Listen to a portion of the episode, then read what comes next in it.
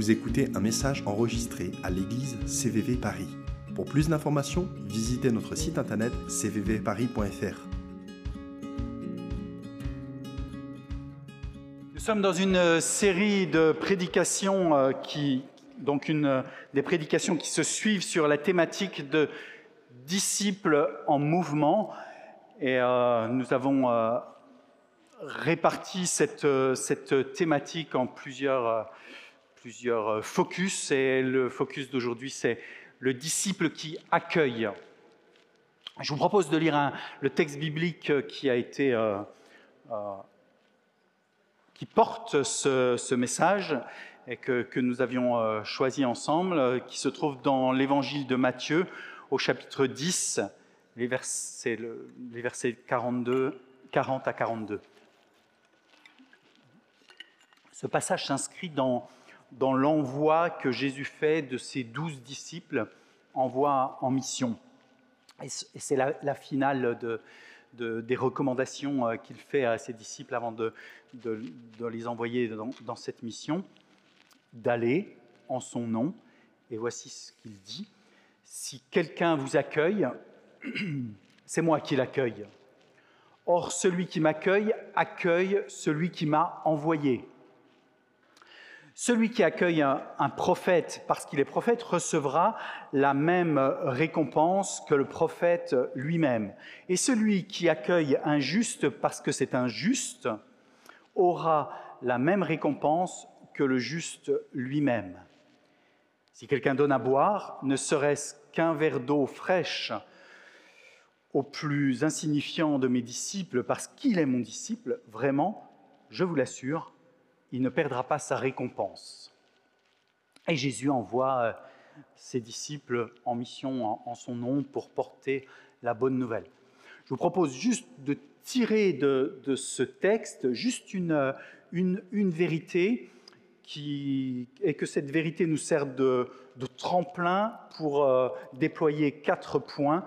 Cette euh, vérité, c'est que la notion d'accueil est au cœur de la bonne nouvelle, au cœur de l'évangile. Évangile veut dire bonne nouvelle. Et Jésus envoie ses disciples pour qu'ils annoncent la bonne nouvelle du royaume de Dieu. Dieu vient. Dieu vient euh, pour nous sauver. Jésus est le sauveur. Et au cœur de cette bonne nouvelle se trouve la notion euh, d'accueil. Quatre points, disais-je.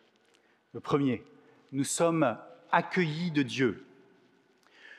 Dieu s'est fait euh, homme en Jésus afin de nous accueillir à nouveau dans sa présence. Pourquoi à nouveau? Tout simplement parce que Adam et Ève, dans le Jardin d'Éden, ont fait le choix de se détourner du Créateur et par voie de conséquence, toute leur descendance, jusqu'à nous y compris, toute leur descendance a hérité de cette situation d'être en dehors de la présence de Dieu. Et c'est quelque chose pour le Créateur qui lui est euh, insupportable au point où il cherche qui pourra euh, venir euh, rétablir cette situation. Comme j'ai l'habitude de le dire, en son conseil, Dieu se pose la question et, et, il ne trouve personne qui peut venir rétablir cette situation à part lui. Parce que la loi dit œil pour œil, dent pour dent, vie pour vie, et là où il y a la mort spirituelle, seulement quelqu'un de vivant peut venir redonner la vie, et le seul qui est vivant, c'est Dieu lui-même. Et donc Dieu lui-même se fait homme en Jésus pour venir euh, nous, nous sauver, nous tirer de cette situation euh, euh, d'hommes et de femmes morts spirituellement, qui ne sont plus en relation avec Dieu, en intimité avec Dieu. Et donc, Jésus vient, et comme on l'a chanté dans, dans ces chants à plusieurs reprises, il donne sa vie pour nous, il paye la rançon à notre place, il, il, meurt, il meurt sur la croix à notre place, et il paye le prix que réclame la loi, œil pour œil, dent pour dent, vie pour vie. Et il donne sa vie pour nous redonner la vie. Dieu décide donc de venir lui-même payer cette euh, rançon du fait du choix de, nos ancêtres, Adam et Ève, et de restaurer donc la relation avec les êtres humains. Ainsi, Dieu nous accueille à nouveau dans sa présence. Et ainsi, Dieu accueille dans sa présence quiconque répond à son appel, parce que Dieu nous appelle. Dieu nous cherche les uns et les autres. Lorsque l'on lit cette histoire euh, du Jardin d'Éden avec euh, Adam et Ève, eh bien, on, voit euh, Dieu qui dit Où es-tu? Où es-tu? Où es-tu? Il cherche Adam et Ève. Et Adam et Ève se cachent parce qu'ils ont peur à ce moment-là de Dieu. Eh bien, Dieu continue de nous chercher les uns et les autres. Lisons ensemble un passage de la Bible qui se trouve dans l'Épître aux Colossiens, au chapitre 1. Long, passage, versets 13 à 22, et qui va venir euh, vraiment enraciner cette euh, vérité que je viens de dire. Dieu nous a arrachés au pouvoir des ténèbres et nous a fait passer dans le royaume de son Fils bien-aimé. Étant unis à lui, nous sommes délivrés car nous avons reçu le pardon des péchés. Ce Fils, il est l'image du Dieu que nul ne voit. Il est le premier-né de toute création, car c'est en lui qu'ont été créées toutes choses, dans les cieux comme sur la terre, les visibles, les invisibles, les trônes et les seigneuries, les autorités, les puissances. Oui, par lui et pour lui, tout a été créé. Il est lui-même bien avant toute chose et tout subsiste en lui. Il est lui-même la tête de son corps qui est l'Église. Ce Fils est le commencement, le premier-né de tous ceux qui sont morts, afin qu'en toute chose, il ait le premier rang. Car c'est en lui que Dieu a désiré que toute plénitude ait sa demeure. Et c'est par lui qu'il a voulu réconcilier avec lui-même l'univers tout entier ce qui est sur la terre, ce qui est au ciel, en instaurant la paix par le sang que son Fils a versé sur la croix. Voilà ce que je, viens de, dire, d'affirmer. Et vous voyez que l'apôtre Paul, dans, ce passage de l'Épître aux Colossiens, cette exhortation qu'il adresse à l'Église de Colosse, eh bien, il, affirme la souveraineté de Jésus et, même sa divinité, là, en disant il est le premier-né, il est celui qui il existe avant que tout soit créé. Il affirme cette seigneurie, cette souveraineté, cette divinité de Jésus. Et il s'adresse ensuite d'une manière un peu plus pointue et, personnelle aux Colossiens. Et leur dit Or vous, autrefois, vous étiez exclus de la présence de Dieu, vous étiez des ennemis à cause de vos pensées qui vous amenaient à faire des œuvres mauvaises. Mais maintenant, Dieu vous a réconcilié avec lui par le sacrifice de son Fils, qui a livré à la mort son corps humain pour vous faire paraître saint, irréprochable et sans faute devant lui.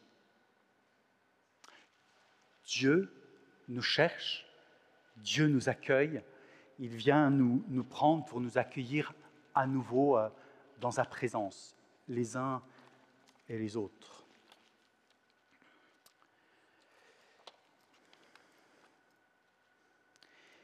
Cet accueil par euh, le Dieu trois fois saint, Père, Fils, Saint-Esprit, en fait, il, va ensuite se, concrétiser euh, pour chacun d'entre nous personnellement d'une manière précise ce n'est pas un accueil euh, juste euh, comme ça euh, en l'air. Nous sommes des êtres humains, nous vivons sur Terre et ça va se concrétiser de manière bah, concrète dans, notre vie au quotidien.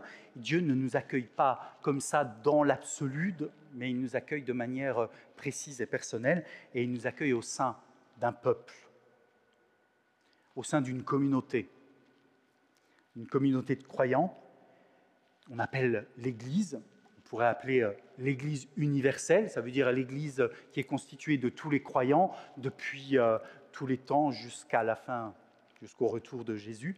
Mais pas seulement, il nous accueille aussi de manière précise et concrète au sein d'une église locale. Par exemple, CVV, aujourd'hui. Et le Seigneur fait, cette œuvre d'accueil euh, d'une manière personnelle et il ne nous laisse pas dans la nature. Voilà. Euh, dans, le prophète Ésaïe, il y a ce, passage qui dit Nous étions tous errants, chacun suivait sa propre voie, et l'Éternel a fait retomber sur lui l'iniquité de nous tous. Et ce passage dit que nous étions alors euh, comme un troupeau euh, épars et chacun suivait sa propre voie. Et, Jésus se, présente lui-même comme euh, le bon berger, celui qui, marche et qui rassemble ses, brebis et qui forme un troupeau. Cette image-là illustre notamment l'Église. Et la notion de, disciple que, que, nous déployons tout au long de ces semaines eh bien, vient aussi illustrer cela. Le disciple, c'est celui qui marche à la suite de son maître. Et donc, euh, les chrétiens sont ceux qui marchent à la suite du Christ. Et nous sommes donc, euh, par l'œuvre de Dieu, par le salut qu'il opère, eh bien, euh, de facto incorporés à un troupeau, à son troupeau. Et de façon concrète, ce troupeau se manifeste au sein d'une église locale. Voici dans l'Épître aux Romains, au chapitre 15, le verset 7, voici euh, ce que dit l'apôtre Paul à l'adresse des Romains. Accueillez-vous les uns les autres, tout comme le Christ vous a accueillis pour la gloire de Dieu. Donc le Christ nous a accueillis, il nous accueille chacun personnellement et il nous accueille au sein d'un peuple. Et voici l'exhortation que l'apôtre Paul fait à l'encontre d'un de une partie de ce peuple qui est l'Église à Rome, accueillez-vous les uns les autres. Voici une deuxième notion d'accueil. Nous sommes invités à nous accueillir les uns les autres, nous, les croyants.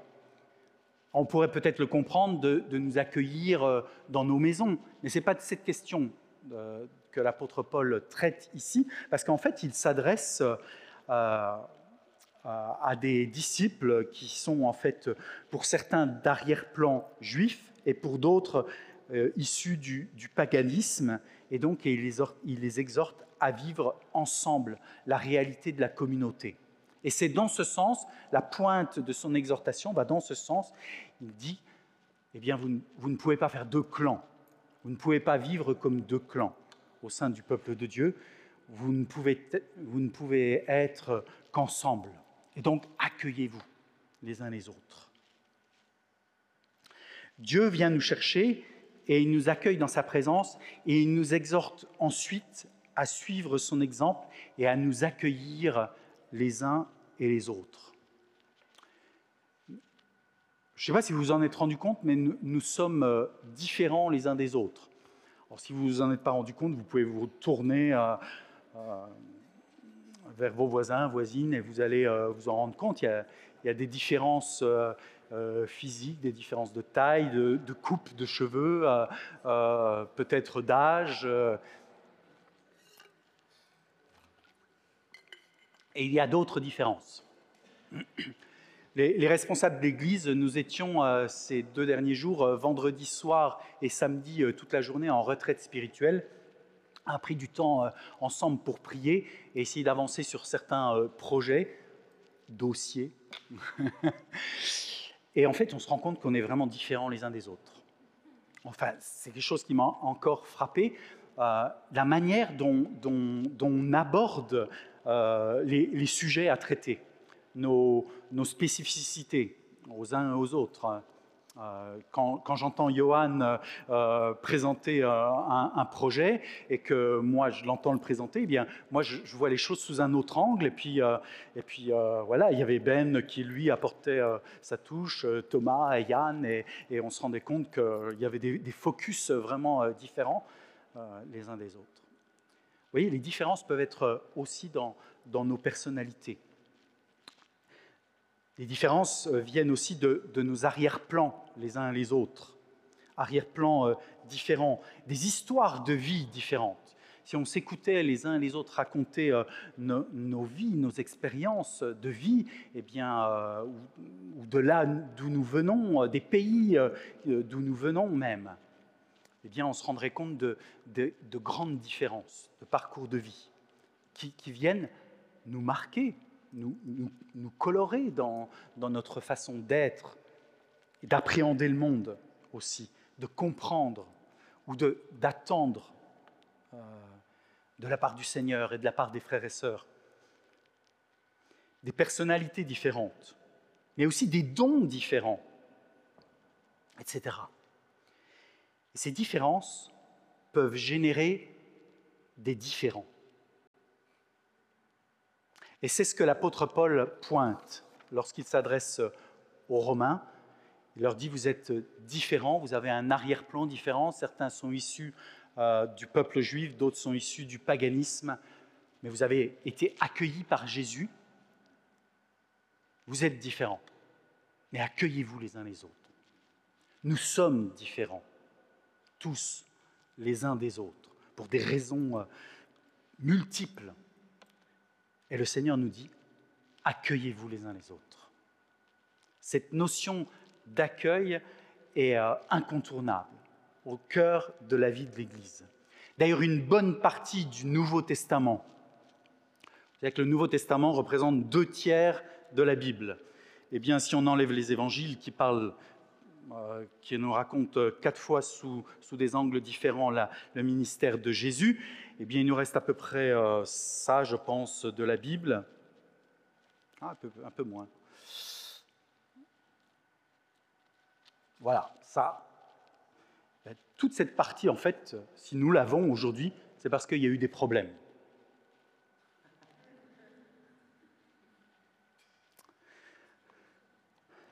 Il y a eu des difficultés relationnelles et les apôtres ont dû écrire, ont dû exhorter, ont dû redresser, ont dû encourager, ont dû euh, supplier parfois même certains de se réconcilier.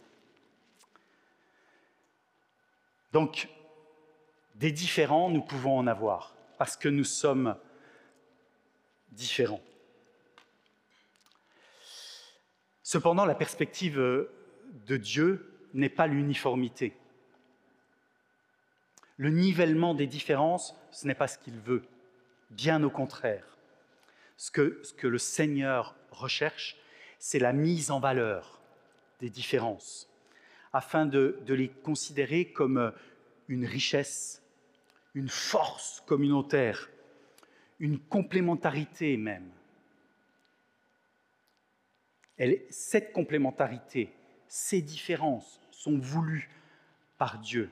Et c'est même lui qui les suscite. C'est lui qui nous, qui nous a appelés, c'est lui qui nous a accueillis, c'est lui qui nous a placés ensemble et qui nous exhorte à faire un bout de chemin ensemble, communautairement. Et il nous donne cette exhortation, accueillez-vous les uns les autres. Donc l'idée là, dans s'accueillir les uns les autres, ce n'est pas de se regarder en chien de faïence, mais c'est bien de, voilà, de s'accueillir les uns les autres, c'est-à-dire de se connaître les uns les autres, de savoir collaborer ensemble, travailler ensemble, savoir euh, euh, jouer des instruments ensemble, savoir faire l'accueil ensemble, savoir servir l'apéro ensemble, savoir euh, quoi d'autre? S'exhorter les uns les autres, savoir prier les uns pour les autres, savoir s'encourager euh, les uns les autres, être ensemble. C'est ça, s'accueillir. Accueillez-vous les uns les autres, afin que nous puissions accomplir ensemble la mission qu'il nous confie, qui est celle d'annoncer la bonne nouvelle. Ne laissons pas nos différences devenir des obstacles, mais sachons euh, aller euh, au-delà de ces obstacles. Voici euh, une exhortation que l'apôtre Paul donne aux Corinthiens au chapitre 1, verset 10. 1 Corinthiens 1, 10. Il faut cependant, frères, que je vous adresse une recommandation instante, et c'est au nom de notre Seigneur Jésus-Christ que je le fais. Vivez tous ensemble en pleine harmonie. Ne laissez pas de division s'introduire entre vous. Soyez parfaitement unis en ayant une même conviction, une même façon de penser.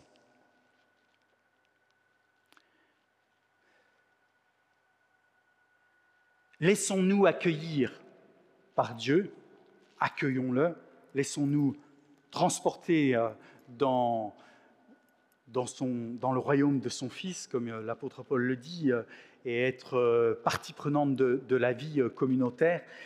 Accueillons-nous les uns les autres et si nous avons quoi que ce soit qui est une, une entrave dans nos relations les uns avec les, uns avec les autres, eh bien, euh, ayons et laissons-nous euh, travailler par le Seigneur et, trouvons euh, la ressource et le courage en lui de ne pas laisser ces, ces, obstacles entre nous demeurer, mais que nous puissions alors vivre pleinement, en, pleine harmonie, tous ensemble, comme dit l'apôtre Paul, et encore moins laisser de division s'introduire au milieu de nous.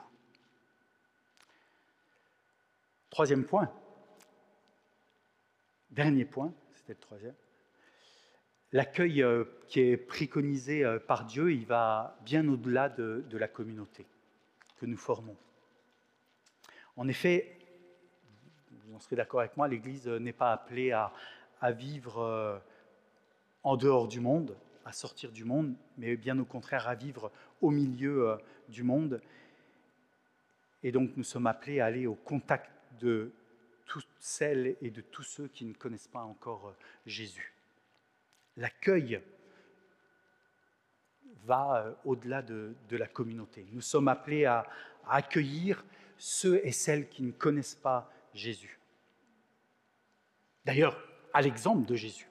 Parce que si on prend les, quatre euh, évangiles qui racontent le ministère de Jésus sous, sous, des angles différents, eh bien nous voyons que Jésus va enseigner à de grandes foules, enseigner à des groupes plus restreints, enseigner ses disciples, le cercle restreint de ses disciples, le cercle plus large de ses disciples, mais il va aussi à la rencontre de, personnes euh, individuellement. Et ces personnes sont, vraiment diverses.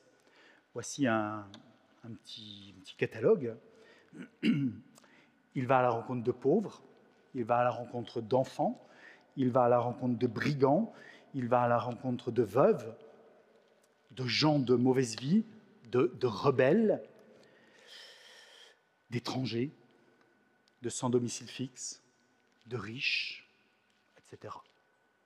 D'autres personnes. Donc vraiment un catalogue très, très diversifié de, personnes qui ont des histoires de vie euh, bien, bien différentes. En fait, Jésus va vers toutes les personnes, sans distinction de personnes. Et c'est là une exhortation que nous fait l'apôtre Jacques. On trouve ce passage, je vous propose de lire, dans l'épître de Jacques au chapitre 2. Je nous invite à, à recevoir vraiment cette exhortation de la part de l'apôtre Jacques. Chapitre 2, versets 1 à 4. Mes frères, Gardez-vous de toute forme de favoritisme. C'est incompatible avec la foi en notre glorieux Seigneur Jésus-Christ. Supposez en effet qu'un homme vêtu d'habits somptueux, portant une bague en or, entre dans votre assemblée, et qu'entre aussi un pauvre en haillons. Si, voyant l'homme somptueusement vêtu, vous vous empressez autour de lui et vous lui dites euh, Allez, euh, veuillez vous asseoir ici, c'est une bonne place. Tandis que vous dites aux pauvres ah, Tenez-vous là, debout, ou asseyez-vous euh, par terre, à mes pieds. Ne faites-vous pas des différences parmi vous et ne portez-vous pas des jugements fondés sur de mauvaises raisons? Allons plus loin, versets 8 à 9. Si au contraire, vous vous conformez à la loi du royaume de Dieu, telle qu'on la trouve dans l'Écriture, la loi dit, du royaume de Dieu dit, tu aimeras ton prochain comme toi-même. alors vous agissez bien. Mais si vous faites des différences entre les personnes, vous commettez un péché et vous voilà condamné par la loi parce que vous lui désobéissez.